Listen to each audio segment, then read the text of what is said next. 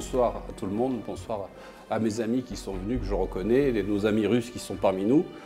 Et euh, bah, je me fais un plaisir de vous expliquer un petit peu, de manière assez synthétique, euh, de ce que je peux, ce que j'ai retenu des, sanctions qui sont euh, prises à l'encontre de, la Russie.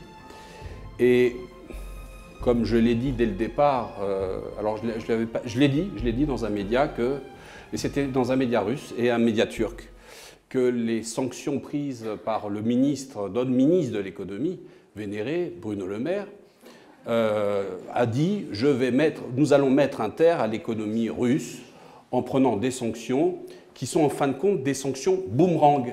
Vous savez, le boomerang,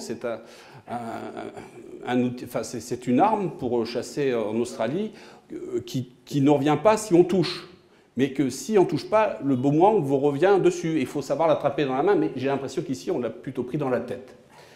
Bon, je, je, déflore un peu le sujet, mais avant de rentrer dans le vif du sujet des sanctions, je, vous parlerai. Alors, déjà, j'essaierai de ne pas être politiquement correct. D'ailleurs, je suis un peu moins invité depuis que j'ai pris des positions sur la guerre russo-ukrainienne, qui, pour les médias, a commencé le 24 février 2022. Moi, je considère que la guerre russo-ukrainienne a commencé en 2014, au moment du coup d'État de Maïdan qui a été financé par les Américains, et notamment euh, l'ambassadrice de l'époque, euh, Victoria euh, Nuland, qui porte très bien son nom, qui, a manipulé, si vous voulez, une révolution faite par des extrémistes, hein, des, gens qui sont connus pour être des activistes extrêmes, et qui en fin de compte renversait un président qui avait été élu euh, démocratiquement, euh, euh, mais qui, avait l'inconvénient d'être pro-russe. Donc, pour moi, la crise du russo-ukrainien a commencé à partir de ce moment-là. Et il est clair qu'avant d'aller plus loin, vous savez, ce n'est pas la première fois que l'Amérique se, retrouve au, centre de, manipulation et, de jeux, de, de jeux géopolitiques pour euh, évidemment euh, lutter contre des puissances concurrentes, notamment la Russie, et ça a été bien fait, euh, et qui, en fin de compte, appuient de tout, de tout leur poids, et y compris dans les sanctions, et je vais vous expliquer pourquoi et comment, parce qu'en fin de compte, quand l'Amérique utilise des sanctions, elle terrorise tout le monde, même, même les alliés. Et, et je vous expliquais que certaines sociétés françaises qui n'appliquaient pas les sanctions qui ne concernaient pas qui ne concernaient pas la Russie ont été sévèrement punis, sanctionnés, soit de manière amiable ou soit de manière contentieuse. Mais je reviendrai plus dans le détail après. Donc, euh, je ne serai pas politiquement correct, mais j'aimerais peut-être revenir sur l'historique des sanctions. Alors les sanctions, euh, c'est une notion qui remonte à l'Antiquité, euh, à l'époque des, des, Grecs avec les Mégars, la crise avec les Mégariens, qui faisait la guerre à, Athènes. Et euh, on avait décidé de couper les ports et les marchés grecs aux, Mégariens. Et c'était une première mesure euh, qui ensuite a évolué vers une guerre, la guerre de Péloponnèse entre 432-404 avant Jésus-Christ. Donc c'est à ce moment-là qu'apparaissent les premières sanctions en matière politique, géopolitique, enfin pas géopolitique parce que c'était à peu près des voisins, mais euh, qui vont être reprises par la suite dans le droit international au niveau de la Société des Nations et de l'ONU. Alors au niveau de la DSDN, c'est l'article 16, euh, l'article 16 qui traitait des sanctions. Après la Première Guerre mondiale, on a décidé que ce serait la DER des DER, euh, et on a pensé qu'il fallait codifier euh, les, sanctions qu'on pouvait prendre contre un État. Alors, bon, à cette époque-là, euh, l'ennemi numéro un, c'était l'Allemagne, qui avait perdu la guerre. Et dans le traité de Versailles, évidemment, germait euh, ce, qui a, ce qui a amené à la, seconde guerre, à la, Seconde Guerre mondiale. Et puis après la Seconde Guerre mondiale, vous avez eu l'ONU, et l'ONU a repris encore le thème des sanctions dans, dans son dans ces articles, euh, au niveau de l'article, euh, si je me souviens bien, c'est 41 et 42. Et bon, bah maintenant on est, on régi sous, euh, l'organisation des, Nations Unies, et aujourd'hui on applique des sanctions contre la Russie. Mais alors, il y a aussi un historique des sanctions. Il y a un historique des sanctions qui ont été appliquées sur l'Irak et sur l'Iran. Et euh, d'après, euh, alors souvent ça se termine par une guerre, on l'a vu avec l'Irak, il y a eu les premières sanctions qui ont été prises dans les années, dans les années 90, euh, quand Saddam Hussein avait annexé le Koweït qui considérait comme la 19 province irakienne. Et à l'époque, pour des, raisons amicales, j'étais dans la région, j'étais en Jordanie. Saddam envahit, pendant que je me trouve à Amman, l'Irak, c'était au mois d'août, je me souviens, et euh, je voyais mes amis, ils étaient tout à fait contents que Saddam ait envahi le, Koweït. Et pourtant, c'était des gens qui étaient proches du pouvoir à l'époque, et ils ont changé d'avis six mois plus tard, parce qu'en fin de compte, George Bush a repris les choses en main et a voulu euh, que les pays arabes suivent l'action américaine, et il, en a fait une guerre légale, puisque c'était euh, adoubé par l'ONU d'intervenir contre, contre l'Irak. Suite à cette guerre, on connaît la fin, ils ne sont pas allés jusqu'au bout. Et de nouveau, l'Irak a été frappé de nouvelles sanctions jusqu'à la deuxième guerre irakienne de 2003. Et ces sanctions, je m'en souviens parce que j'ai fait à, partir en 1998 un voyage humanitaire où j'étais parti avec une délégation française pour apporter des médicaments et des ambulances euh, euh, à l'État irakien. Et j'ai vu euh, l'action des sanctions sur la population. Et évidemment, ces sanctions fragilisent la population. Euh, par la malnutrition, le manque de soins. Et moi, j'ai vu des choses horribles dans les hôpitaux. Je voyais des enfants mourir euh, du fait qu'ils n'étaient pas assez alimentés ou qu'ils n'avaient pas les médicaments qu'ils avaient besoin. Et je me souviens, c'était sous la férule de Bill Clinton et de Madeleine Albright. Et en plus de ces sanctions, c'est-à-dire que le peuple souffrait, soutenait encore Saddam Hussein. Vous allez me dire, oui, mais il s'imposait, etc. Mais si vous voulez, il y avait un respect encore de leur président jusqu'à ce qu'il soit fait prendre, prendre et pendre euh, en 2003. Euh, donc on voit que les sanctions ne sont pas forcément un succès. Et euh, ça aboutit à une guerre. Et on a vu le désastre. Alors cette deuxième guerre n'était plus légale. Cette fois-ci, il n'y avait plus l'unanimité, il n'y avait plus le blanc-seing des Nations Unies. Et on a vu le, désastre qu'a créé cette guerre. Et on peut dire qu'il y a eu des millions de morts.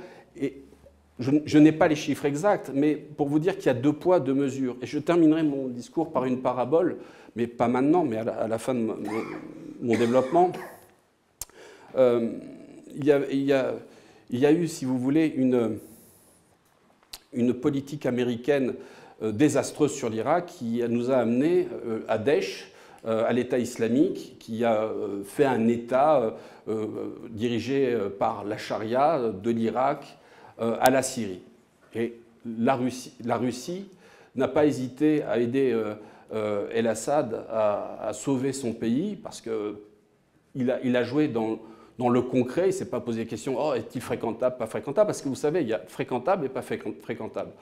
L'Arabie Saoudite, elle est fréquentable. Elle peut faire la guerre contre le Yémen, mais bon, il y, a, du pétrole, il y a de l'argent, etc.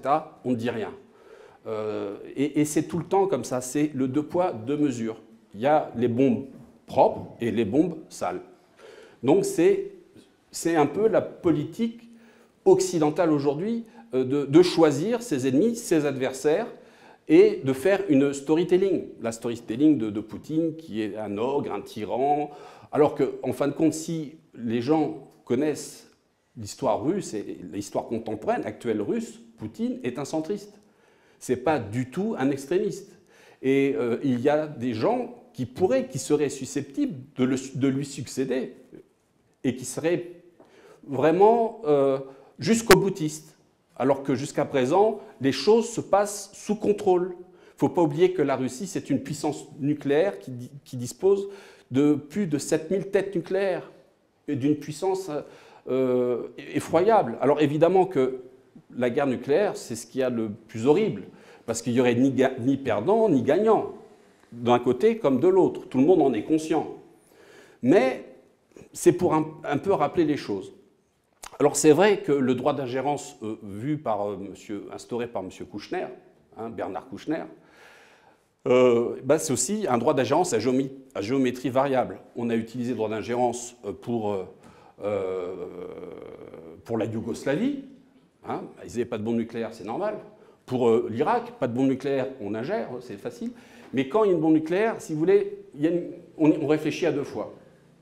C'est d'ailleurs pourquoi euh, vous voyez dans les chancelleries occidentales, alors on envoie des armes, il y a des conseillers, il y a des aides militaires, mais pour le moment, rien d'officiel. Quand j'entends le président Zelensky, qui a déjà envoyé 180 000 hommes à la mort, parce qu'on dit c'est un héros, c'est un nouveau Churchill, un nouveau De Gaulle, il demande à ce que les Américains envoient leurs filles et leurs fils se battre en Ukraine.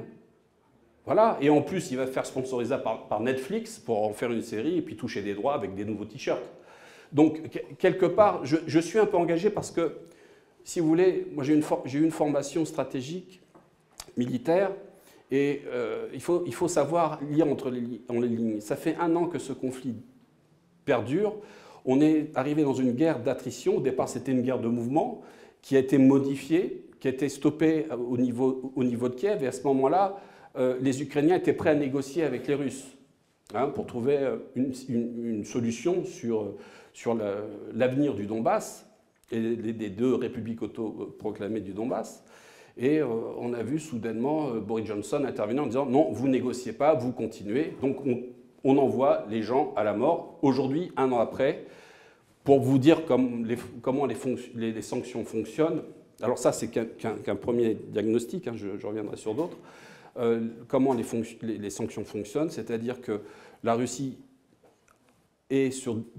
occupe 18% du territoire ukrainien euh, et le rapport des forces est de 1 contre 10 à l'avantage des, Russes. Euh, nous étions ici pour écouter la conférence de Jacques Beau les Russes ont l'avantage militaire sur le terrain. Alors, ce n'est pas parce qu'on a l'avantage militaire sur le terrain qu'on gagne politiquement, je, vous le concède. Nous, on l'a vécu avec l'Algérie et on a bien vu qu'est-ce que ça a donné. Mais la réalité, elle est là. 180 000 morts, 18 000 morts du côté russe, selon les, chiffres très sérieux qui ont été transmis par, semble-t-il, le Mossad.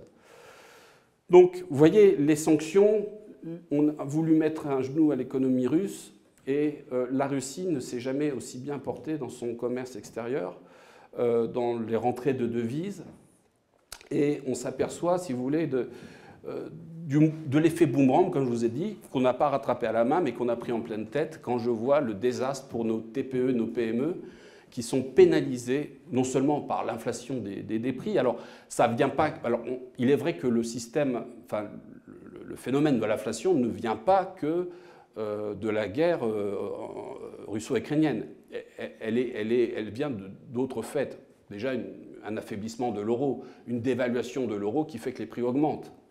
Euh, et ensuite, on peut, il y a eu l'augmentation de l'électricité. Et l'électricité, vous savez, elle est calculée en fonction de l'énergie que l'on produit pour faire de l'électricité la plus chère. On prend les 10% de cette de cette énergie. Alors ça peut être du gaz, ça peut être euh, euh, du pétrole, euh, ça peut être de l'éolienne. Or, c'est le gaz qui a augmenté de 60% sur deux ans, sur lequel on s'est bloqué, on s'est basé pour calculer le, prix de l'énergie. Et tout ça, c'est connu de la part de nos dirigeants, puisqu'on n'a pas. C'est eux qui ont mis en place la loi NOM et, les lois qui, ont rattaché le marché de l'électricité au marché de l'énergie européenne. Voilà, donc euh, il faut arrêter de, dire n'importe quoi.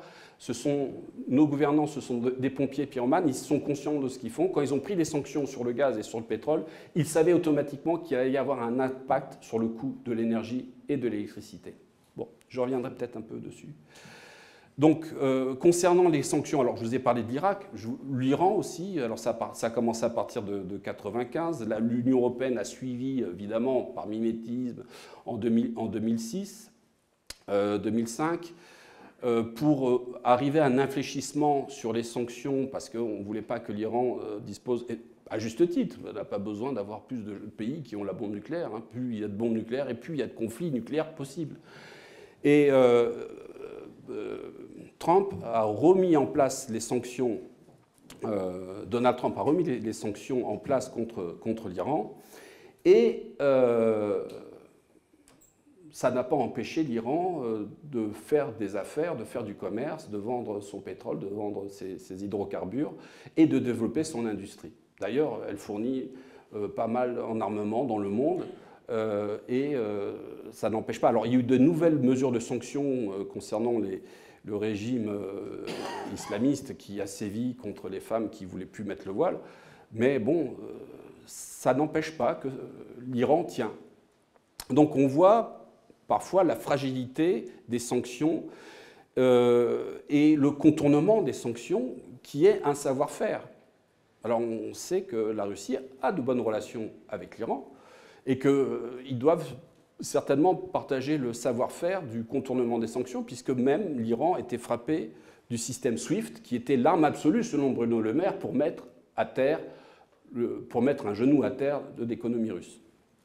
Donc, euh, une fois que j'ai euh, évoqué ça, je vais vous dire aussi pourquoi les entreprises jouent le jeu. C'est que l'Amérique euh, sanctionne, mais d'une manière drastique, les entreprises qui osent contourner les sanctions. Et on a le cas de Total Energy et le cas de BNP Paribas qui ont été sanctionnés. Alors pour Total, elles ont été sanctionnées les deux pour avoir détourné l'embargo sur l'Iran. Concernant Total, euh, il y a eu euh, une, sanction à hauteur de 300 millions de dollars, euh, mais c'était une décision amiable. Hein. Alors, les Américains se basent sur la, loi d'Amato-Kennedy, et comme Total fait des affaires avec les États-Unis, comme BNP Paribas, sont obligés, si vous voulez, de, céder. Voilà, une société multinationale qui n'aurait rien à voir avec les États-Unis pourrait dire bah, make your life, leave me alone. Mais non, mais comme elles sont liées, qu'elles ont besoin du marché américain, elles sont tenues hein, au dispositif juridique et judiciaire américain. Et concernant BNP Paribas, elles ont été, a été condamnées aussi pour avoir fait des affaires au Soudan, aussi qui était frappé d'un embargo, en Iran et Cuba. Et alors là, il y a eu un contentieux judiciaire sérieux, et BNP Paribas a été condamné à payer 8 milliards d'euros. Mais ça, c'est la toute-puissance américaine qui fait tordre le bras de la souveraineté des pays. La Suisse est dans le même ordre. Si la Suisse a, abandonné son secret bancaire, c'est du fait de la menace américaine de ne plus permettre aux banques suisses de travailler euh, aux États-Unis. Alors que la Suisse était tout à fait contente d'avoir euh, ce privilège, d'avoir euh, ce secret bancaire pour attirer des capitaux et faire marcher leurs banques et leur système bancaire et financier. Bref, pour le donner à d'autres qui, en bénéficient et qui savent l'utiliser à leur profit. Mais c'est comme ça, c'est-à-dire c'est un rapport de force. Il faut savoir parfois choisir ses alliés. Et ça va aller beaucoup plus loin. Parce que ces sanctions ont un impact sur la fidus, c'est-à-dire la confiance, la confiance des rapports géopolitiques. Parce que là, j'ai un peu, un peu euh, chevauché mon, plan que je voulais vous expliquer, qui était assez scolaire. J'enseigne, donc j'essaye d'être pédagogique. Mais nous sommes au dixième train de sanctions qui frappent la Russie. Ça a été euh, décidé euh, le 25 février dernier. Alors, ces sanctions, elles frappent évidemment des personnes physiques, elles frappent des entités, et euh, il faut savoir que euh, ce dixième paquet, alors elle frappe 85 personnes, 34 entités, dont trois banques, Alpha Bank, Rose Bank et Tinkoff. Mais pas toutes les banques. Certaines banques qui sont susceptibles d'être proches du pouvoir. Alors je tiens à vous rappeler que le nombre de sanctions de la Russie est, colossal, puisqu'il y a 14 500 sanctions qui sont prises contre la Russie depuis 2014. Depuis 2014. Euh, les États-Unis viennent en tête avec 2100 sanctions à l'encontre de la Russie, la Suisse 1500 et le Royaume-Uni 1200. Alors j'ai à chaque fois des petites anecdotes qui sont drôles euh, pour vous expliquer un petit peu comment ça s'est passé. Alors après euh, l'opération spéciale du, 24 février 2023, alors les, tous les pays ont dit on va saisir les comptes, on va. Hein. alors ils s'attendaient à avoir vraiment une fortune.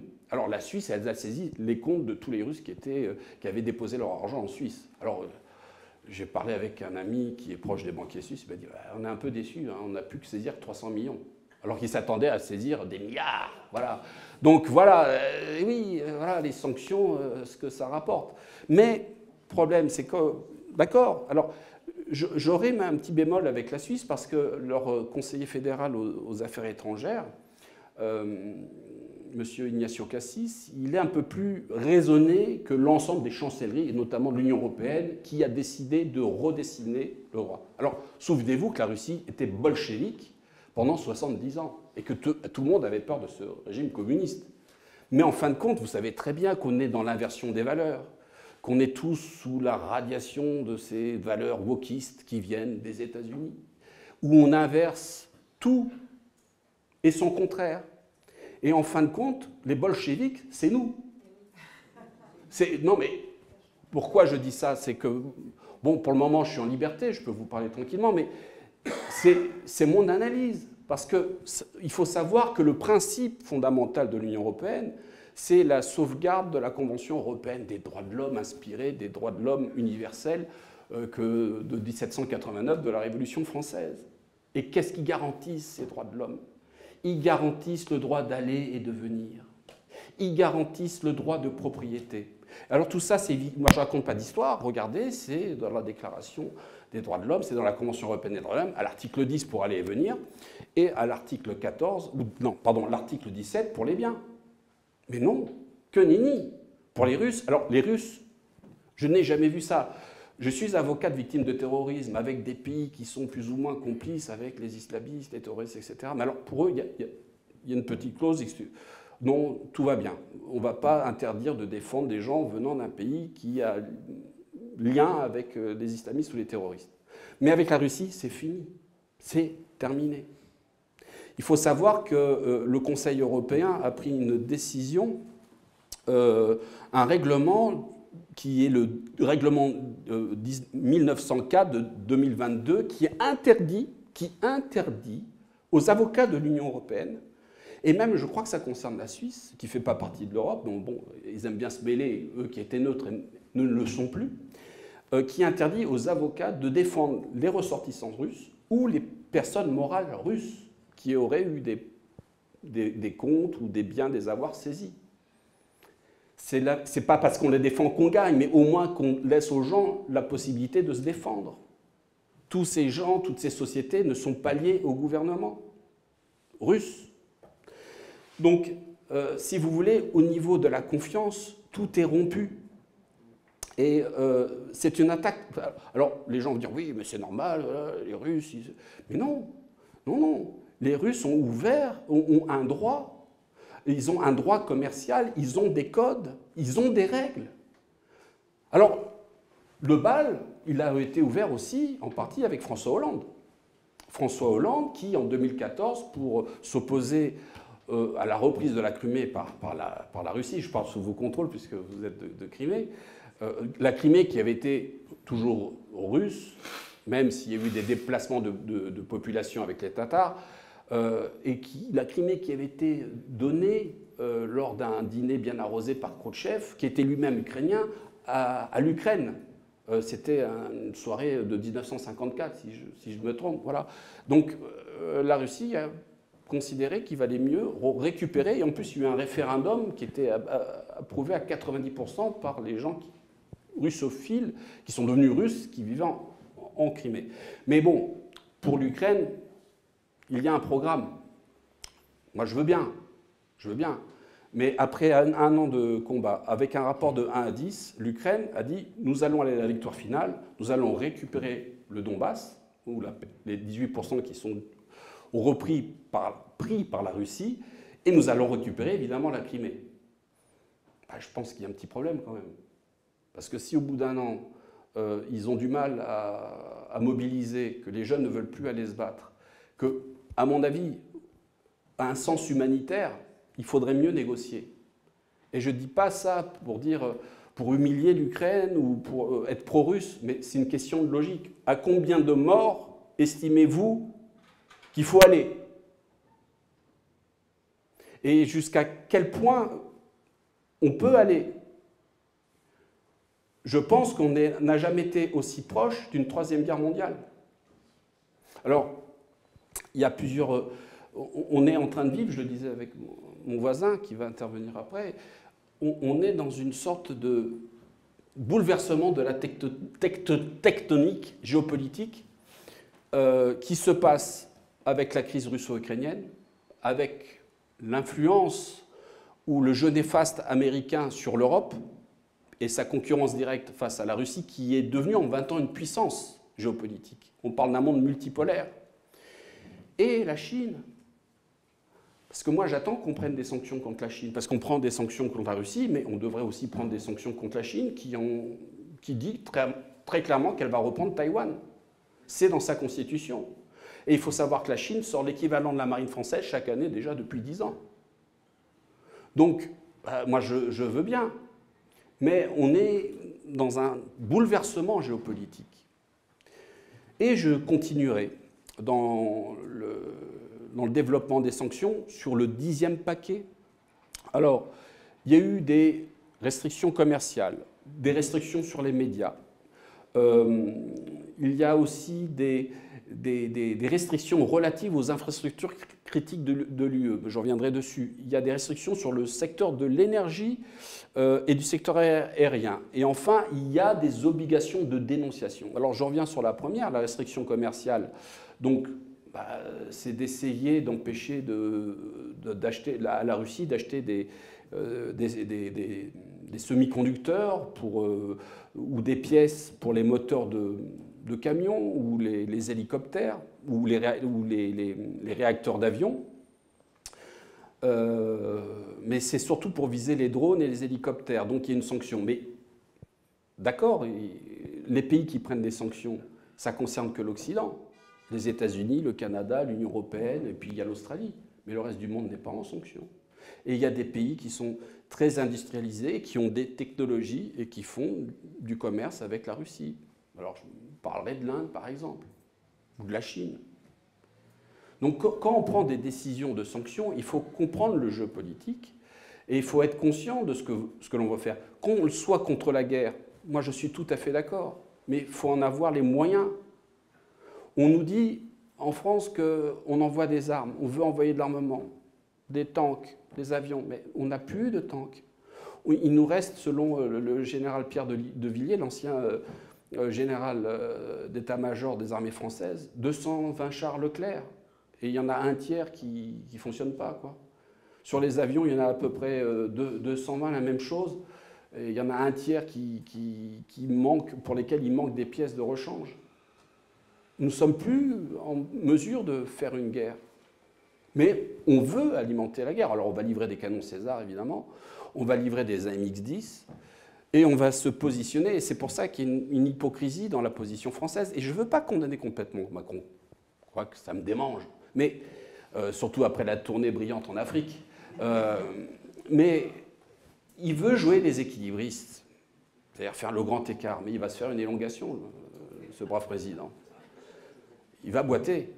Parce qu'il veut à la fois euh, jouer le rôle, aider les Ukrainiens contre l'envahisseur russe, contre l'ogre, enfin il ne dit pas l'ogre parce qu'il veut garder quand même des bonnes relations avec les Russes.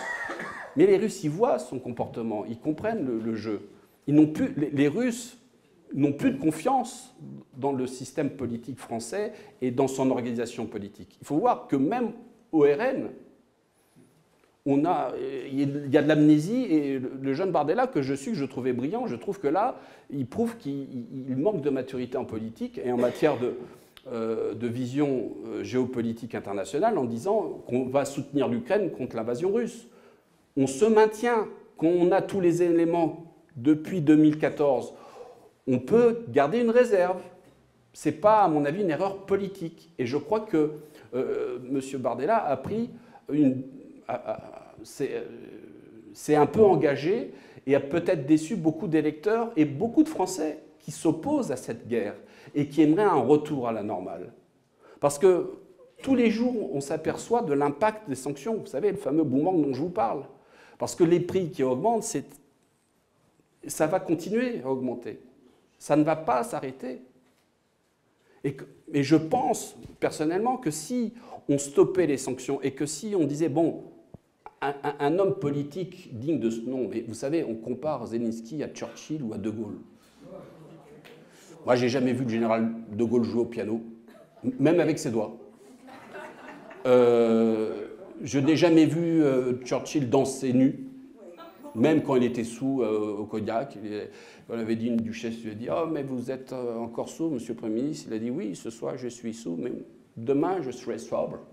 Mais vous, vous serez toujours aussi laide. Bon, non, non, mais on compare on, compare, si vous voulez, euh, à un amuseur. Alors, évidemment, je tiens ici à saluer M. BHL qui vient faire le navet blockbuster.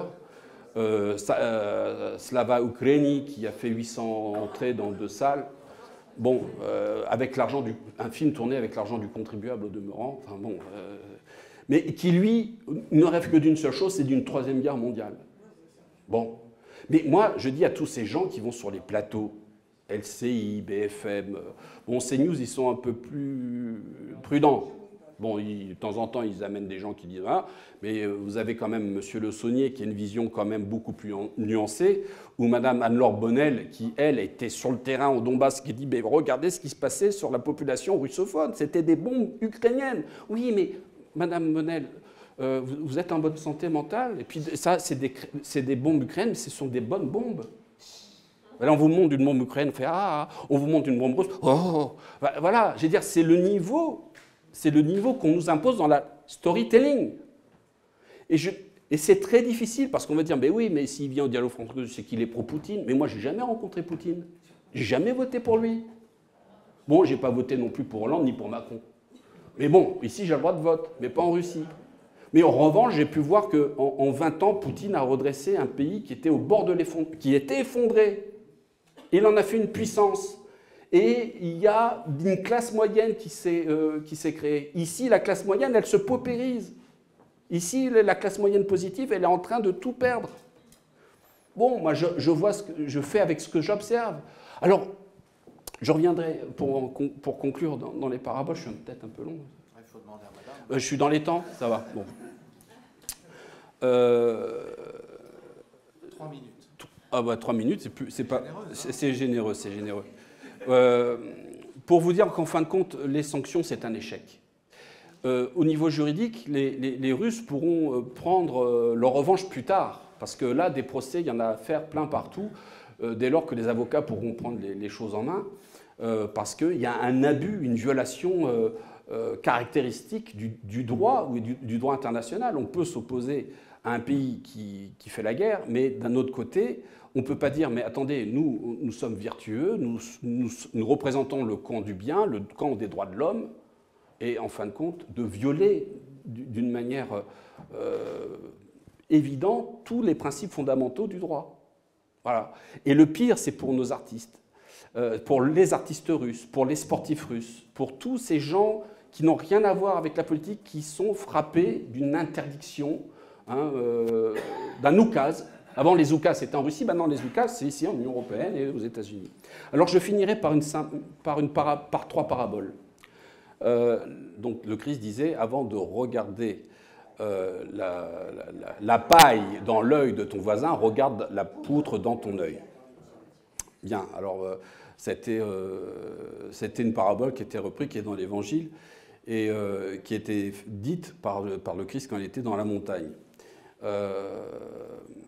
Donc, on, vous dit que la Russie, c'est un pays qui n'est pas démocratique, qui viole toutes les règles, etc. Mais souvenez-vous, nous qui avons, nous sommes un pays démocratique. Sous les présidences de Valéry Giscard d'Estaing, alors on dit oui, il assassine les gens, il tue les journalistes, il tue les oligarques, etc. Sans preuve. Bon, il y a des présomptions, c'est comme ça. Mais nous, on a eu des morts mystérieuses. Euh, Monsieur Boulin, Souvenez-vous, l'affaire de Breuil, souvenez-vous, ça c'était sous Giscard. Sous Mitterrand, alors là, il y en a plein. Il y a De Grossouvre, il y a Bérégovoy, il y a Pelat, euh, il, y avait. Pardon? Oui, Bérégovoy. Mais nous, nous on dit Bérégovoy. Mais moi, vous dites Bérégovoy, mais voilà. Euh, et Jean Edernalier. Des morts mystérieuses. Mais oui, mais ici, c'est la démocratie. Nos morts, nos morts mystérieuses sont démocratiques tant qu'il est en Russie, alors que quand même, je, crois que le président Poutine a été réélu par, euh, par élection, par la voie électorale. Donc euh, voilà, il faut toujours garder, alors comme les guerres, souvenez-vous, la Serbie, euh, il n'y avait pas de mandat, mais on a bombardé la Serbie. Alors attention, on a pris Milosevic, qui était considéré comme un criminel de guerre, il était pris et envoyé à la à la Cour pénale internationale. Qu'est-ce qui s'est passé à votre avis? Il est mort. Il a eu une crise cardiaque. Mais il faut regarder l'enquête. Il a été blanchi, mais jamais dans les médias on vous en a parlé. On n'a retenu contre lui aucun crime de guerre. C'est du droit. Voilà. Donc, voyez, regardez plutôt euh, la poudre que vous avez dans votre œil au lieu de voir la, paille qu'il y a dans l'œil de l'autre. Euh, l'autre parabole aussi, c'est que celui qui a euh, la femme adultère, le Christ a dit, celui qui, n'a jamais péché jette la première pierre. Alors à ce moment-là, les plus anciens ont reculé d'un pas. Ben, c'est la même chose, dire, on fait des guerres, euh, qui, sont justes. La Libye, été juste. Alors il y avait un mandat, un mandat de l'ONU. Mais regardez le dégât que ça a provoqué. Regardez ce qui s'est passé. L'Afghanistan, regardez, on a dû partir en courant. Les Américains ont dû laisser du matériel pour des milliards. Voilà, donc on essaye de donner des leçons et on n'a pas, je veux dire, on a beaucoup de choses, l'Occident a beaucoup de choses à se reprocher. Et enfin, je terminerai avec euh, l'Apocalypse, hein, selon Saint Jean. Euh, avec les sept cavaliers, les sept trompettes. Et il faut que le monde, que les, dirigeants prennent conscience qu'on est au bord de quelque chose de très grave. Alors, quelqu'un m'avait dit, est-ce que vous êtes pessimiste, optimiste? J'ai dit, je suis entre les deux. Je reste optimiste. Mais on n'est pas à l'abri euh, d'un débordement et on n'est pas à l'abri que l'article 5 de l'OTAN euh, soit mis en jeu pour défendre un pays qui serait euh, touché par, par cette guerre. Je pense notamment à la Pologne, qui est en train de se réarmer. Et contradictoirement, la Pologne, qui est plutôt conservatrice, se rattache aux États-Unis, qui est devenu un pays qui a perdu, à mon avis, beaucoup de, de valeurs. Et c'est un peu l'alliance de la carpe et du lapin, mais la Pologne a tellement peur de la Russie qu'ils sont prêts à n'importe quoi. Et les pays baltes. Et, c'est vrai que les, généraux gamelins qui vont sur les plateaux, ne rêvent que, d'une action de l'OTAN, ou je pense que M. Zeniti rêverait d'entraîner le monde dans une troisième guerre mondiale pour entrer dans l'histoire. Voilà, ce serait l'apothéose. Euh, je, pense qu'il y a un, véritable risque. Et, je pense qu'il y a aussi que euh, je crois qu'on a tort de se couper de la Russie et, qu'il est temps de se réveiller et que l'on doit, euh, on doit changer de, de, braquet et que l'on doit plutôt penser à, renouer pour trouver une solution et ne pas oublier les Tolstoï, les Dotolsky, les Tchaïkovski, les Pavlov, les Pasternak qui, qui ont une valeur intellectuelle puissante au même titre que, nos intellectuels et nos penseurs. Voilà, je vous remercie.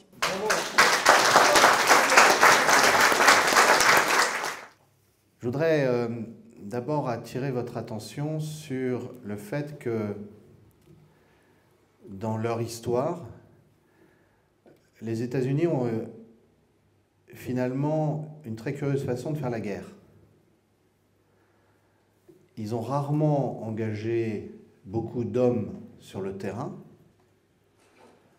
Ils ont souvent euh, envoyé les armées des autres se battre. C'est d'ailleurs ce qui se passe actuellement avec l'Ukraine. Comme l'a dit un sénateur euh, américain, euh, nous nous battrons jusqu'au dernier Ukrainien. Je pense qu'il était sérieux en fait. Ce n'était pas de l'humour. Lindsey. Mais regardez aussi euh, la Deuxième Guerre mondiale. Pendant que l'armée soviétique, l'armée rouge, dans laquelle je rappelle toujours ces semaines-ci, ces mois-ci, qu'il y avait beaucoup d'Ukrainiens qui se battaient. Il y a pratiquement 2 millions d'Ukrainiens qui sont morts pour abattre le nazisme. Eh bien, pendant que l'armée rouge se battaient. Que faisaient les États-Unis? Ils bombardaient les villes allemandes. Alors vous me direz, ils, étaient engagés au Japon, dans le Pacifique, enfin, contre le Japon. Enfin, ils ont fini la guerre en lâchant deux bombes atomiques. Alors, les États-Unis ont toujours essayé d'avoir le moins de, de, pertes possibles. Vous savez que c'est l'origine vraisemblable de, du mot OK, zero killed. c'est la situation idéale. Pourquoi est-ce que je parle de ça? Euh, Parce que euh, le blocus, ça fait partie de cette façon très bizarre de faire la guerre, où on n'est jamais vraiment engagé sur le terrain, on fait les choses à distance, on les fait de manière euh, indirecte, dans l'idée d'infliger le maximum de pertes à l'autre partie, en ayant soi-même le minimum de pertes, voire zero killed. OK. Et en fait, c'est une constante. Avec un bilan sur lequel aujourd'hui tous les historiens de la chose militaire sont d'accord, sans l'armée rouge, euh, le nazisme n'aurait pas été abattu aussi vite. Vraisemblablement, il aurait fallu très très longtemps pour détruire la Wehrmacht, qui était une redoutable machine de guerre le bilan des bombardements des villes allemandes par euh, les euh, Américains, les, bombardiers américains et britanniques est très mitigé. L'efficacité militaire, la destruction réelle des sites industriels. Alors euh, il y a eu beaucoup de morts, mais parmi les civils. Et les sanctions font partie de cette façon de faire, avec d'ailleurs euh, une efficacité, euh, ça a été dit par Philippe Deval, une efficacité tout à fait euh, contestable du point de vue objectif, hein, sans prendre parti pour les uns pour les autres. soyons, soyons froids, ayons des entrailles d'État, comme disait Metternich. regardons le résultat. Bah, le résultat, c'est que après des décennies de blocus, Cuba a plus ou moins survécu. Euh, le résultat, c'est qu'il a fallu une deuxième guerre pour abattre l'Irak. Le résultat, c'est que l'Iran a appris à vivre avec euh, les sanctions. Alors, avec toujours des souffrances énormes euh, chez les peuples visés, évidemment, puisqu'on sanctionne les dirigeants, on sanctionne les banques, mais la réalité, c'est que ceux qui souffrent, c'est ceux qui n'ont rien et ceux qui ne dirigent rien. C'est ça la réalité euh, de, cette façon américaine de, faire, euh, de faire la guerre. Et regardez, regardez ce qu'a été la guerre du Vietnam. Là, ce n'est pas question de sanctions, c'est question de bombardements, certains des bombardements parmi les plus horribles de l'histoire militaire, qui ont laissé des séquelles gigantesques chez les Vietnamiens.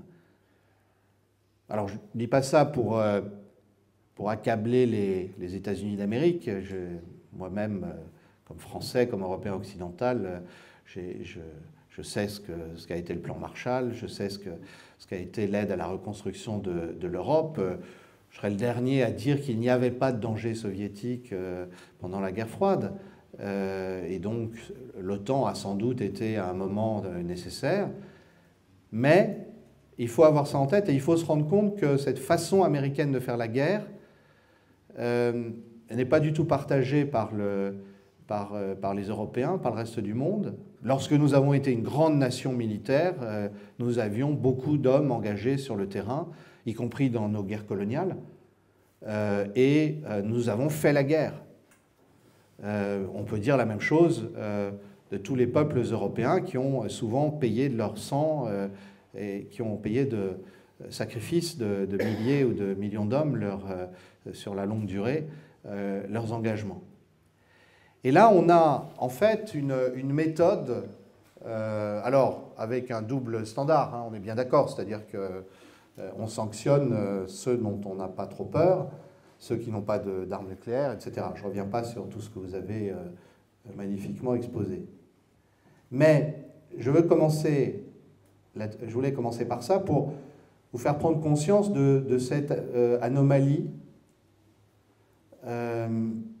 les États-Unis considèrent euh, les blocus, les sanctions, comme une arme qui doit faire beaucoup de mal à l'adversaire, qui en fait fait rarement du mal à ceux qu'ils visent, qui en revanche fait souffrir sur la longue durée les populations euh, concernées. La deuxième chose que je voudrais euh, souligner, comme euh, là aussi c'est l'historien qui, parle, c'est que, au fond, ce qui se passe vis-à-vis de la Russie, depuis 2014, on est bien d'accord, ce n'est pas différent dans l'intention de ce qui a été fait vis-à-vis de l'Irak, vis-à-vis de l'Afghanistan, vis-à-vis de la Libye, vis-à-vis de la Syrie, et de ce que, au fond, si on les laissait faire et s'ils perdaient tout réalisme, les, sénateurs ou les représentants américains voudraient voter euh, vis-à-vis de la Chine, parce qu'au fond, euh, on sent bien que ça les démange en ce moment. Et donc c'est toujours le même schéma, c'est toujours la même intention.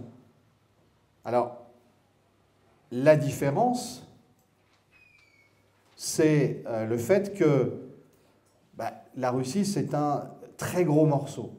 C'est même un trop gros morceau par rapport à cette intention initiale. Alors là, on a un sujet que je n'ai pas le temps d'aborder ce soir, mais qui vaudrait la peine.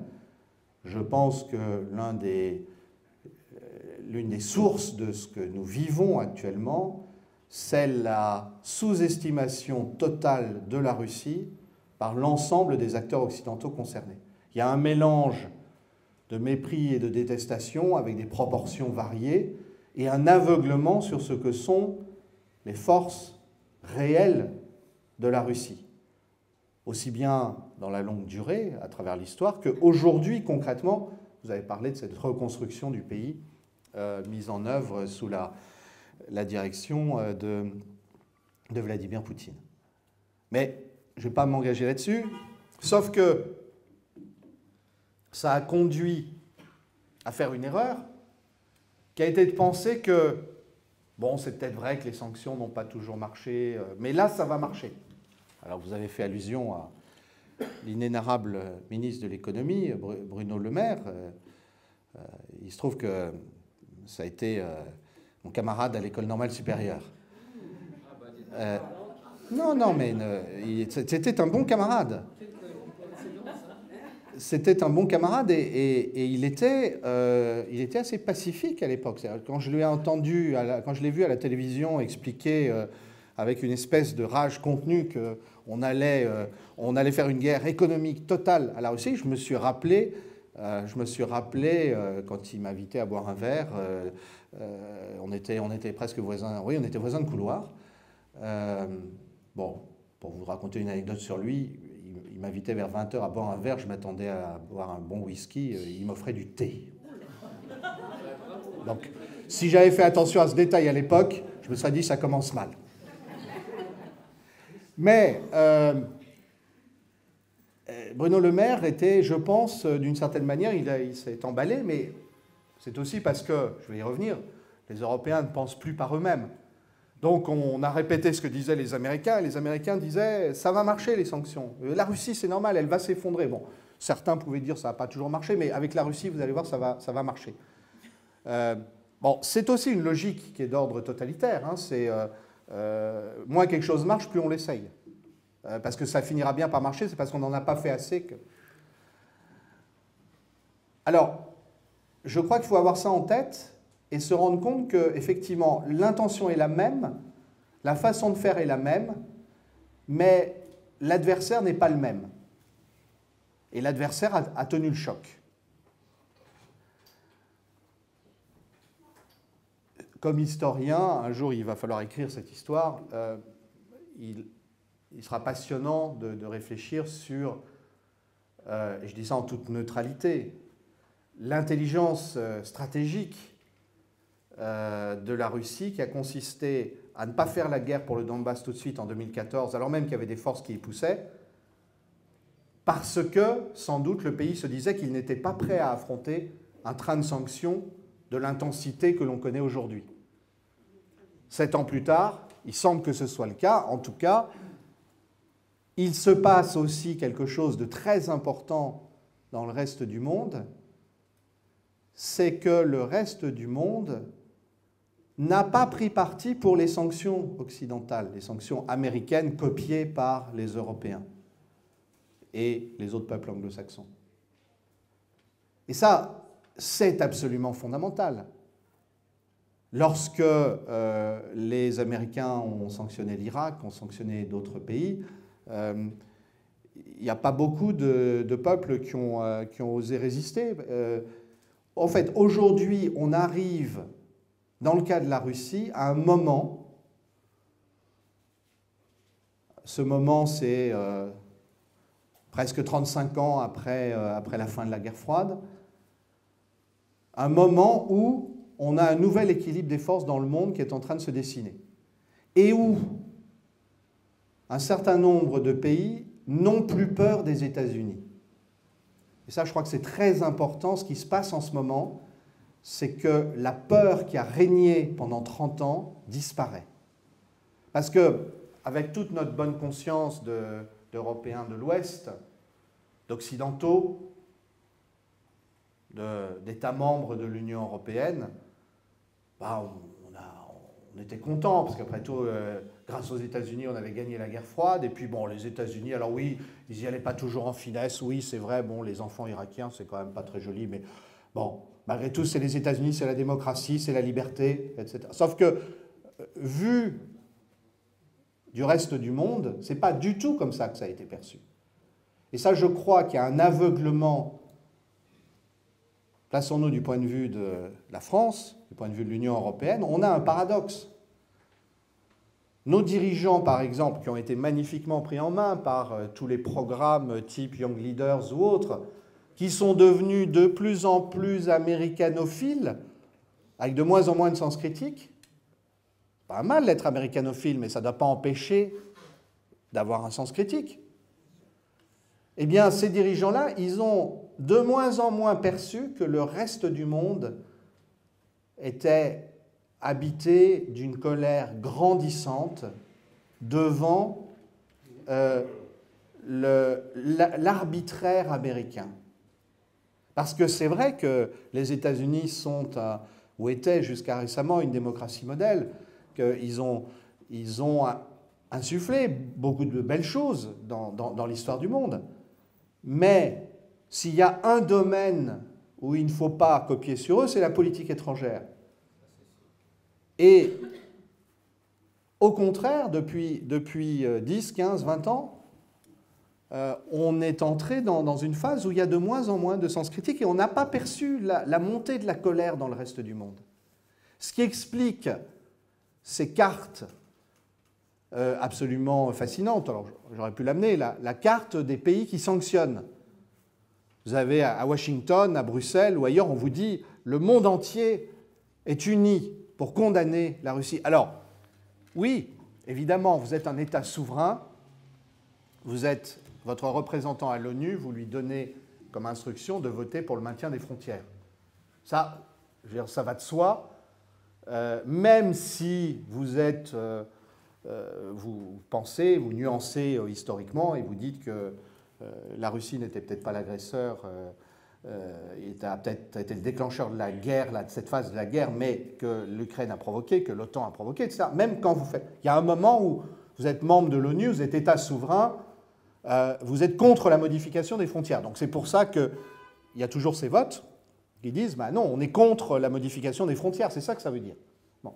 Mais en revanche, vous avez remarqué que lors du dernier vote, celui qui a eu lieu à l'ONU le 24 février, on n'a pas demandé aux États s'ils étaient prêts à soutenir les sanctions. Parce que sinon, ça aurait donné la même chose que les fois d'avant.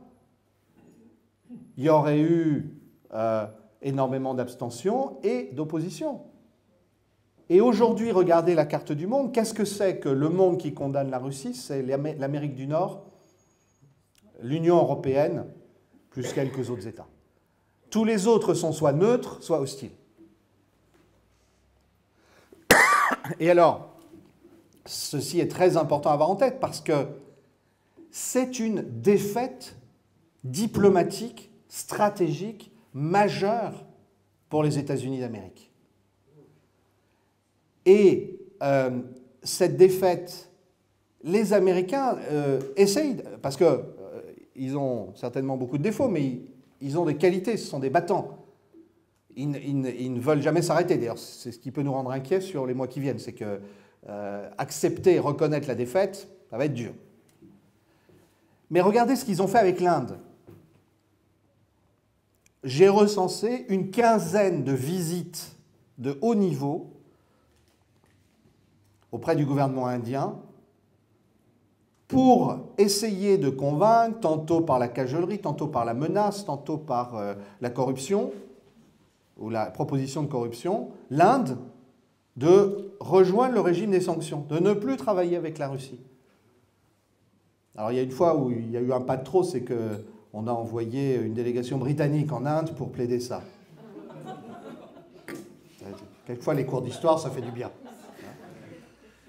Mais lisez, euh, au passage, moi ça fait des années que je cite euh, euh, l'ancien directeur du ministère des Affaires étrangères indien, Badra Kumar, extraordinaire ses analyses depuis des années. Et lisez comme il analyse ça, c'est-à-dire qu'il y a une véritable émancipation de, de l'Inde qui maintient coûte que coûte sa neutralité. Alors, elle participe au, au Quad, là, avec, euh, avec d'autres pays, euh, pour équilibrer face à la Chine. Les Indiens se demandent ce que ça va donner, cette nouvelle situation géopolitique mondiale. La Chine qui a l'air de se rapprocher sans se rapprocher. Mais il n'empêche qu'il n'y a jamais eu autant de transactions pétrolières entre la Russie et l'Inde, etc. Bon. Et les États-Unis ont fait une pression énorme. La pression faite en Afrique, il suffit de lire les médias africains pour se rendre compte que la pression est maximale. La pression faite sur l'Amérique latine, elle est importante. Et, d'ailleurs, on, voit bien que euh, Lula, qui a été mal élu, euh, est dans une situation compliquée vis-à-vis du, grand frère nord-américain. Il semble pour l'instant qu'il maintienne la ligne, c'est-à-dire euh, l'appartenance aux BRICS et la neutralité et œuvrer pour une médiation. Mais regardez cette carte, c'est très important d'avoir ça en tête. Alors, si vous retournez, il se passe quelque chose que moi je trouve absolument terrible, mais dramatique du point de vue de la France, membre de l'Union européenne, du point de vue de l'Union européenne. Je pense que nous n'avons pas idée, à moins de, là encore, hein, de lire euh, les grands médias du monde, je vous recommande tout ce, que, tout ce qu'est la presse des pays d'Asie en langue anglaise. C'est là qu'on se fait la meilleure idée de ce qui se passe vraiment dans le monde. Et eh bien si vous lisez ça, vous vous rendez compte que l'image de l'Union européenne est en chute libre. La manière dont l'Union européenne a épousé la querelle américaine avec la Russie, la manière dont l'Union européenne a été jusqu'au boutiste dans les, dans les sanctions. il faut quand même se rendre compte que Mme von der Leyen, discutait dès officiellement, parce que officieusement ça a peut-être commencé avant, discutait dès le mois de janvier de, trains de sanctions de janvier 2022, euh, avant le début de la guerre, de trains de sanctions que l'Union européenne pourrait prendre en cas euh, de guerre, pourrait prendre euh, contre la Russie, sans qu'il y ait eu, à notre connaissance, de consultation du Conseil européen. Alors, j'imagine que les grands États avaient été informés, comme, disent les Français, les grands États, parce qu'on a un peu de mépris pour les petits, États, mais j'imagine que, la France, l'Allemagne étaient au courant, l'Espagne, l'Italie peut-être, la Pologne sûrement. Mais enfin, on ne se rend pas compte. Quand on a créé, quand la communauté européenne est devenue l'Union européenne, c'était pour renforcer cette idée que l'Europe, c'était la paix. Or aujourd'hui, écoutez Madame von der Leyen, écoutez Borrell, écoutez beaucoup de ceux qui parlent au nom de l'Union. L'Europe, c'est la guerre. Et dans le monde, il y a une, une désillusion. Euh, on était souvent étonné il y a 10, 15, 20 ans, quand on se baladait dans le monde, on savait que l'Union européenne, c'était pas toujours facile, que c'était un peu laborieux, c'était des négociations interminables, que c'était des traités qui s'empilaient sans qu'on sache toujours si c'était utile, etc.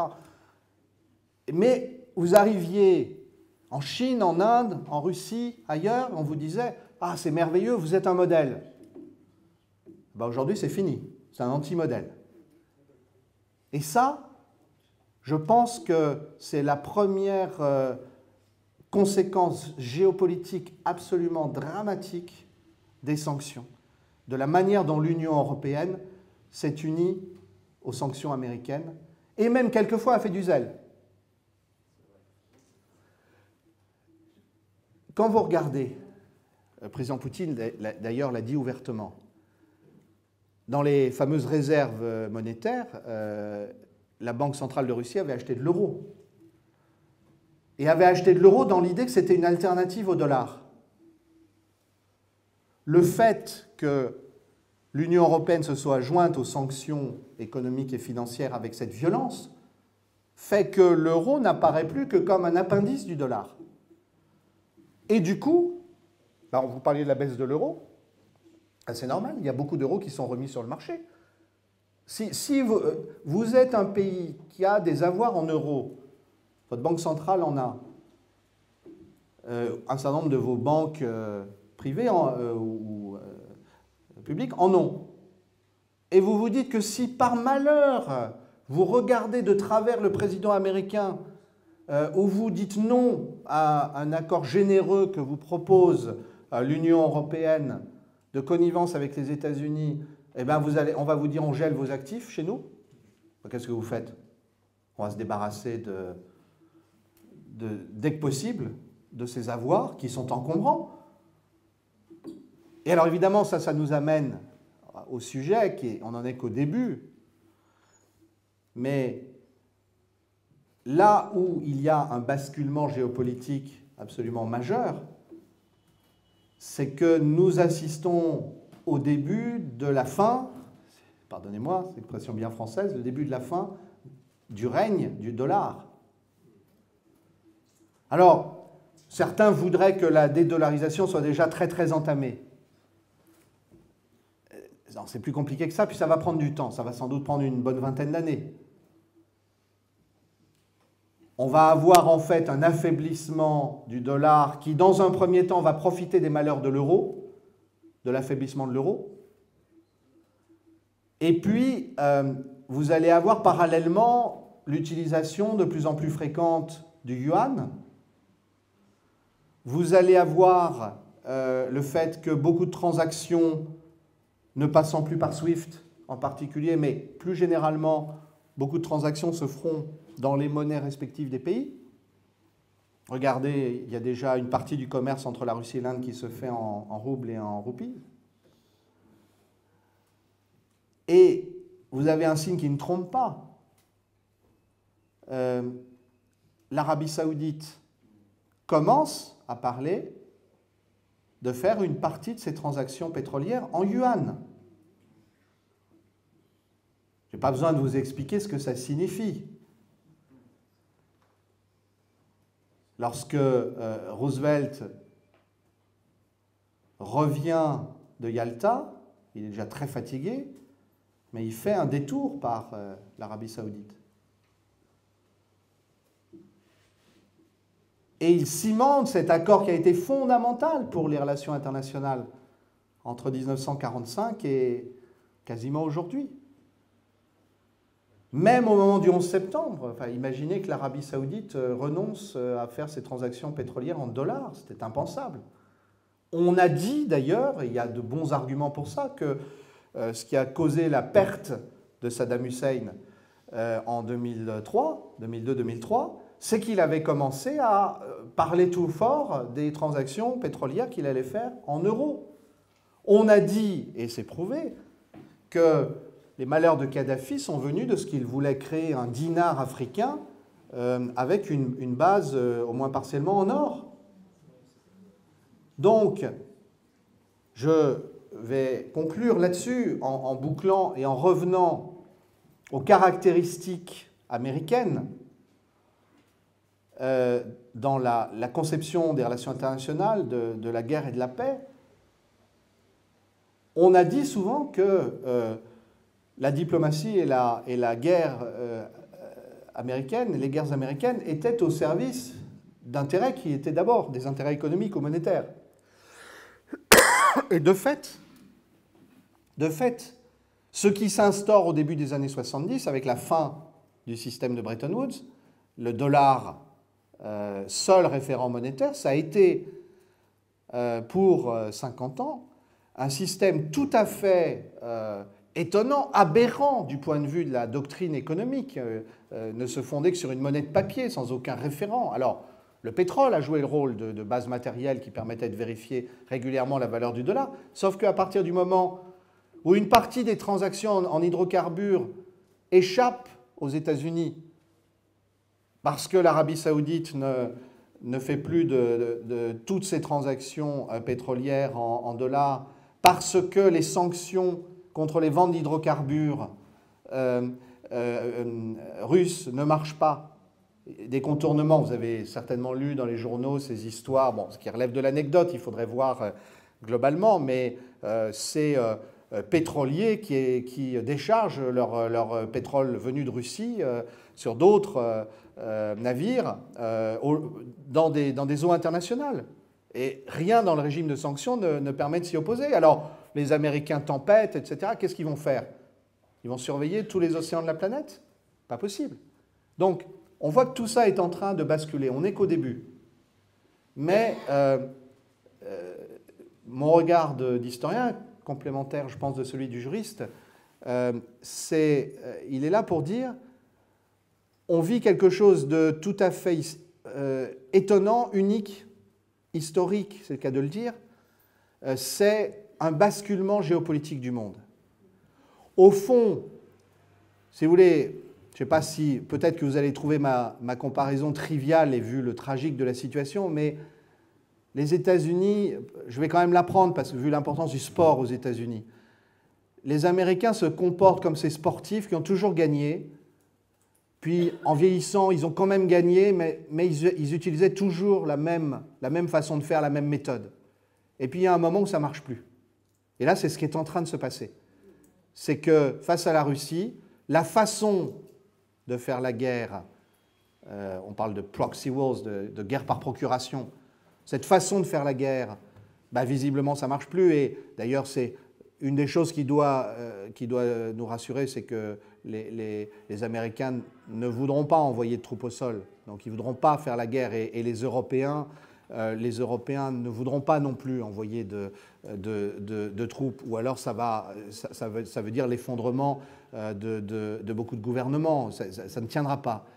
Donc, euh, cette façon de faire la guerre va rencontrer ses limites, mais ce qui était notre sujet principal ce soir, c'est les sanctions. cette façon de poursuivre la guerre par d'autres moyens, par les moyens économiques, ça aussi, c'est en train d'arriver au bout. En disant cela, je ne veux pas minimiser les souffrances, euh, les privations de tous ceux qui ont été exposés à ça. Euh, et euh, quand bien même nous, avons tendance à penser que la, la cause russe a un certain nombre d'arguments en sa faveur, il ne faut jamais oublier, quand on parle de la guerre en cours, que la première victime de cette guerre, c'est le peuple ukrainien. Je vous remercie. Il y a deux mécanismes, même trois mécanismes juridiques euh, qui, collaborent ensemble ou qui peuvent être indépendants. Il y a le droit américain. Alors il faut savoir que dans la conception américaine, dans la conception américaine, c'est la Constitution américaine qui est au-dessus de tous les autres droits. Il n'y a que nous, la Constitution française de, de 58, qui était une bonne constitution mise en place par un homme de bon sens euh, et une référence historique, le général de Gaulle, euh, qui, elle, euh, euh, estime que les traités, les traités européens, les traités internationaux sont supérieurs à la Constitution. et enfin, il y a l'Europe, le, droit européen, qui est basé sur la, Convention européenne des, droits de l'homme. Et alors tout ça s'articule, c'est-à-dire qu'il n'y a pas une décision qui vient de telle entité juridique ou telle entité morale. Euh, de personnalité morale. Soit c'est des. Et c'est pour ça que je n'ai pas eu assez le temps de, donner un peu l'explication de la typologie des, sanctions, parce qu'il y a les sanctions unilatérales et les sanctions multilatérales. Et là, en l'occurrence, ce qu'il faudra aussi, ce sont des sanctions multilatérales, avec un affinement qu'on appelle les smart euh, sanctions.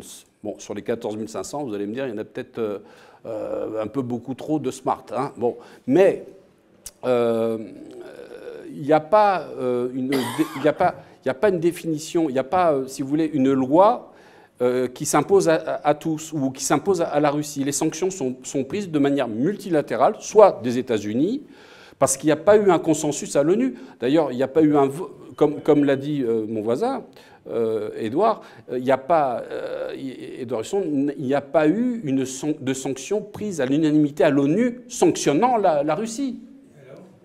Ça, ça, repose, si, ça repose vis-à-vis des pays qui ont pris des sanctions à l'encontre d'eux. Mais par exemple, comme monsieur l'a dit, l'Afrique est digne dans, ce conflit, car elle, prend position. Et d'ailleurs, je ferai un petit, euh, euh, un petit détour en disant, vous savez, on nous dit, ah, Wagner, ce sont des, euh, des mercenaires. Mais nous aussi, la France, on est des mercenaires avec Bob Denard dans les Comores. Il faut arrêter de nous raconter de nous raconter des histoires, même les Belges. Donc, et, Wagner, ils ne viennent pas comme ça parachutés par un, avion euh, russe, ils sautent comme ça en Afrique, ils disent on est là, on fait là. Non, ils sont appelés par les pays africains. Ils sont appelés. Donc il faut arrêter de dire que la Russie nous fait la guerre en Afrique. C'est l'Afrique qui ne veut plus de la France. Je ferme ma petite parenthèse et je reviens sur le droit. Donc il y a plusieurs sources de droit. Il y a le droit américain, comme je vous l'ai dit, qui a sanctionné la BNP qui a sanctionné le euh, bah, C'est le droit américain, c'est pas le droit français. Pourquoi c'est valable internationalement? Bah, Je vous dis, ça ne concerne que les sanctions qui sont prises contre tel pays. Et s'il y a par exemple une société américaine qui violerait les sanctions, bah, euh, c'est la foudre qui lui tombe dessus. Nous avons quand même des sociétés françaises qui sont courageuses, comme Auchan, qui n'ont pas voulu partir de la Russie. Mais vous avez Renault, ils sont partis. Il y a un type qui a repris euh, les usines et puis il a certainement pris des pièces en achetant ça en Inde ou en Chine. Euh, McDonald's, ils sont partis, il y a un russe qui a racheté ça, il appelait ça euh, Makigor, je ne sais pas, mais ça a été repris par un russe qui a euh, utilisé ses, enseignes pour faire de l'alimentation russe. Donc voilà, donc, ça, ces, mesures ne sont contraignantes que pour les États qui prennent les sanctions contre la Russie. Mais les, sanctions, par exemple, américaines ou européennes, ne peuvent pas toucher un pays africain, ne peuvent pas toucher un pays asiatique. Voilà, alors je ne sais pas si j'étais assez clair, mais il n'y a pas une loi divine ou une loi supérieure qui s'impose à la Russie. C'est simplement ceux qui violeraient ces sanctions.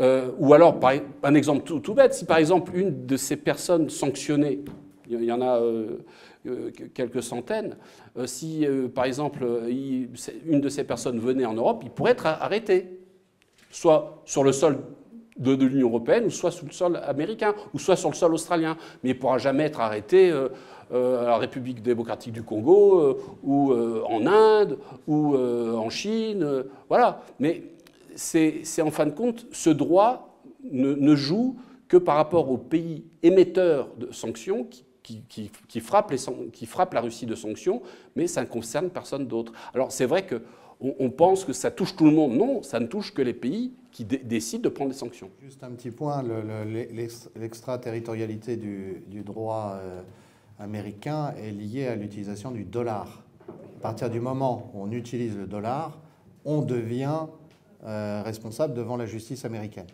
Donc c'est le... Euh, alors, je voudrais juste, en, en, 15 secondes, répondre à votre objection. Euh, c'était la fin, je voulais conclure, j'ai été un peu elliptique. Bien sûr qu'il y, a des troupes, euh, il y a des, hommes, il y a des soldats, mercenaires, volontaires, on les, appelle comme on veut. Ce que je voulais dire par là, c'est qu'il y a une grande différence entre ça qui reste clandestin, et d'ailleurs pour, pour éviter l'escalade, les Russes font semblant de ne pas savoir euh, que la nationalité d'origine des, des, blessés, des morts, des prisonniers qu'ils identifient. Euh, et la seule façon qu'il y aurait euh, de euh, rétablir la situation militaire en faveur de l'Ukraine, qui serait d'envoyer massivement des troupes, officiellement, des troupes qui seraient des troupes américaines déclarées, de métier ou de conscription, ou bien de demander aux pays européens d'envoyer tout à fait officiellement des, des, unités. Et ça, je pense qu'on ne franchira pas ce, seuil-là. Si on le franchissait, euh, c'est là que ça, basculerait dans le n'importe quoi. Euh, enfin, euh, juste pour finir de, dire à, monsieur tout à l'heure, je pense que vous, vous ne m'avez pas complètement écouté. J'ai au contraire mis en valeur le courage de l'Amérique latine, de l'Afrique et d'une grande partie de l'Asie qui ne, qui, ne, qui ne s'est pas laissé intimider par les, les États-Unis. Et au contraire, je dirais, ça nous rend, je pense, tous, euh, enfin moi comme citoyen français, je suis profondément triste euh, de voir qu'il euh, n'y a... alors, qu'un gouvernement décide à un moment donné, il a une majorité, théoriquement il peut faire voter, mais le problème c'est l'opposition. On n'a pas d'opposition qui, soit capable de dire ouvertement, non, la France n'est pas en guerre, non, la France ne prend pas parti dans ce conflit, et oui, la France voudrait être une puissance de médiation. Malheureusement, euh, on euh, n'a pas ça. Et je pense que, euh, pour, pour, finir sur ce point, je pense que le système politique français, de même, j'ai dit, l'Union européenne ne se rend pas compte de la perte de son prestige partout dans le monde. Mais je pense que le système politique français ne se rend pas compte qu'il se délégitime encore plus qu'il n'est déjà délégitimé par cette absence de débat sur la question. Parce que vous seriez étonné de, savoir euh, ce que, par exemple, le, renseignement intérieur euh, sait sur l'état de l'opinion française sur ce sujet, jusque dans les banlieues françaises. C'est l'Ukraine qui veut retirer le droit de veto. Le, président Zelensky, euh, il dit qu'il faut retirer le droit de veto. Voilà. Mais qu'est-ce que Je veux dire, on, est, dans un contresens historique les, chefs d'État qui le reçoivent et qui lui donnent des médailles, euh, voilà, euh, Légion d'honneur, hein, Légion d'honneur, ce qui était l'honneur avant, c'est devenu Il faut changer le N en R. Voilà. Donc, euh, c'est-à-dire que au, lieu de lui promettre des armes, des avions qu'on ne peut pas donner, qu'on n'a pas, ou des tanks qu'on ne peut pas donner, il faudrait dire mais tu ne crois pas qu'il faudrait qu'on arrête un petit peu, qu'on commence à négocier? Et je pense que les Russes ne demandent que ça. Il y avait la crise de Cuba qui, était, qui a duré une semaine. Mais à l'époque, on était gouverné par des gens qui connaissaient. Kennedy, même si c'était un playboy, etc., il avait connu la guerre, il avait été blessé, il était capitaine, il était lieutenant de, euh, lieutenant de vaisseau sur un torpilleur. Il a, été blessé, il, sait de quoi il parlait, il avait fait la guerre. Khrouchtchev aussi. Hein, il avait été euh, sur le front, le front euh, l'Est, il s'occupait du front de Stalingrad. Donc c'était des gens qui connaissaient le prix de la guerre. Macron, à part les balles, quelle, balle a-t-il entendu siffler à part les balles de, tennis de Roland Garros? Euh, Voilà, je veux dire, Zelensky euh, joue au piano, il danse, euh, et il envoie les autres à la mort. C'est un grand comique, c'est un grand artiste. Le président Poutine, lui, il a connu quand même des moments difficiles.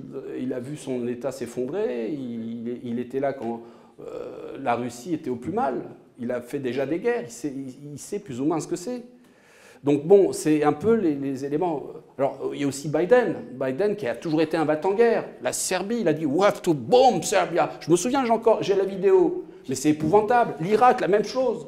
Encore quelqu'un qui, depuis son bureau à Washington, envoie euh, les boys se, faire tuer, etc., pour des histoires qui, finissent mal. Parce qu'avec Général de Gaulle, il n'y avait pas de corruption à ce niveau-là elle était, elle était plus, plus basse. Voilà. Après, on ne sait pas. Non, mais je pense, je pense qu'il faut, quand même, euh, il faut quand même faire attention. Euh, euh, ce qui a été exposé ce soir, ce sont des faits que mon, mon, camarade et moi, nous pouvons prouver. Si, effectivement, si vous voulez parler du détournement des armes livrées à l'Ukraine, là, on a, là, on a des données. il y a d'ailleurs une, une, enquête qui a commencé au Congrès américain mais, par ailleurs, on a des chiffres qui ont, été donnés. Il est, euh, très probable que seulement 30% des armes euh, arrivent à destination. Euh, alors peut-être pas pour les plus gros matériels, mais pour, un certain nombre de, livraisons. Donc ça, on peut en parler. Sur le reste, si vous voulez, on va, on va tomber, pardonnez-moi, mais on va tomber dans le café du commerce. Si vous voulez parler de, ces phénomènes que les marxistes classeraient du côté de l'impérialisme, au, vieux sens de, Lénine ou de Hilferding. Euh, voilà. Moi, j'ai, par exemple, j'ai interviewé il y a quelques mois euh, euh, des réfugiés ukrainiens en France qui, ont fui le, Donbass parce qu'ils étaient sur la ligne de front, en fait. Ils risquaient de se, prendre les, les, bombardements ukrainiens. Et à un moment, je leur parle de Maïdan.